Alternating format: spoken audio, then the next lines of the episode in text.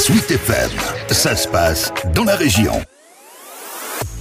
Il a disparu pendant des décennies, le voici qui réapparaît. Il s'agit du cépage lignage, dont 82 pieds ont été récemment plantés au Clos du Tubeuf au Montil. Un cépage qui avait trouvé ses heures de gloire dès le 15e siècle. Cette réintroduction du lignage a été rendue possible grâce à l'action de l'Union pour les ressources génétiques du Centre-Val de Loire, une structure qui œuvre pour la biodiversité locale, dont François Bonhomme est le vice-président. Alors les lignages, c'est vraiment un moment historique qu'on vit parce qu'on a les 82 premiers plants d'un cépage qui est euh, un des plus ancien euh, connu de la Loire. Il a disparu sans doute euh, parce qu'il n'était pas assez productif, mais euh, on sait qu'il était planté souvent avec le pinot noir ou seul sur les meilleurs terroirs.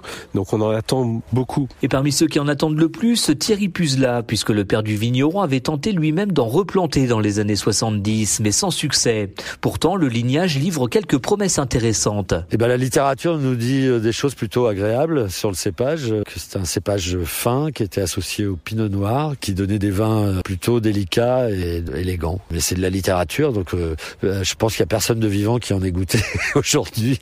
Donc il va falloir attendre que ces plants-là grandissent pour pouvoir y regoûter de nouveau. Mais ce ne sont peut-être pas les seules vertus potentielles de ce cépage oublié, compte tenu évidemment des changements climatiques observés depuis plusieurs années maintenant. Une des choses qu'on sait, c'est que souvent il était associé au pinot noir parce qu'il manquait un peu de sucre. Et les cépages qui manquent un peu de sucre, par les temps qui courent, c'est particulièrement intéressant parce qu'on peut faire des vins avec des raisins à maturité atteignent 11,5, 12, 12,5, mais qui font pas 15 euh, ou 16 comme c'était le cas en 2018 ou 2019. C'est justement ce qui fait aussi toute la valeur de cette expérimentation pour l'association des ressources génétiques de François Bonhomme. La nature est quand même souvent bien faite. Des vieux cépages qui ont été abandonnés, ils ont parfois, majoritairement, connu des mini-périodes glaciaires ou des époques caniculaires. Donc intrinsèquement, dans leur gènes, ils ont déjà conservé des résistances. Donc ils sont souvent mieux adaptés, de même contre les maladies, que des nouvelles variétés qu'on voudrait mettre euh, en place. Des réflexions finalement bien générationnelles, selon le vigneron Thierry Puzla. La génération précédente, celle de mon père, s'était attachée à arracher euh, les menus Pinot, les méliers Saint-François,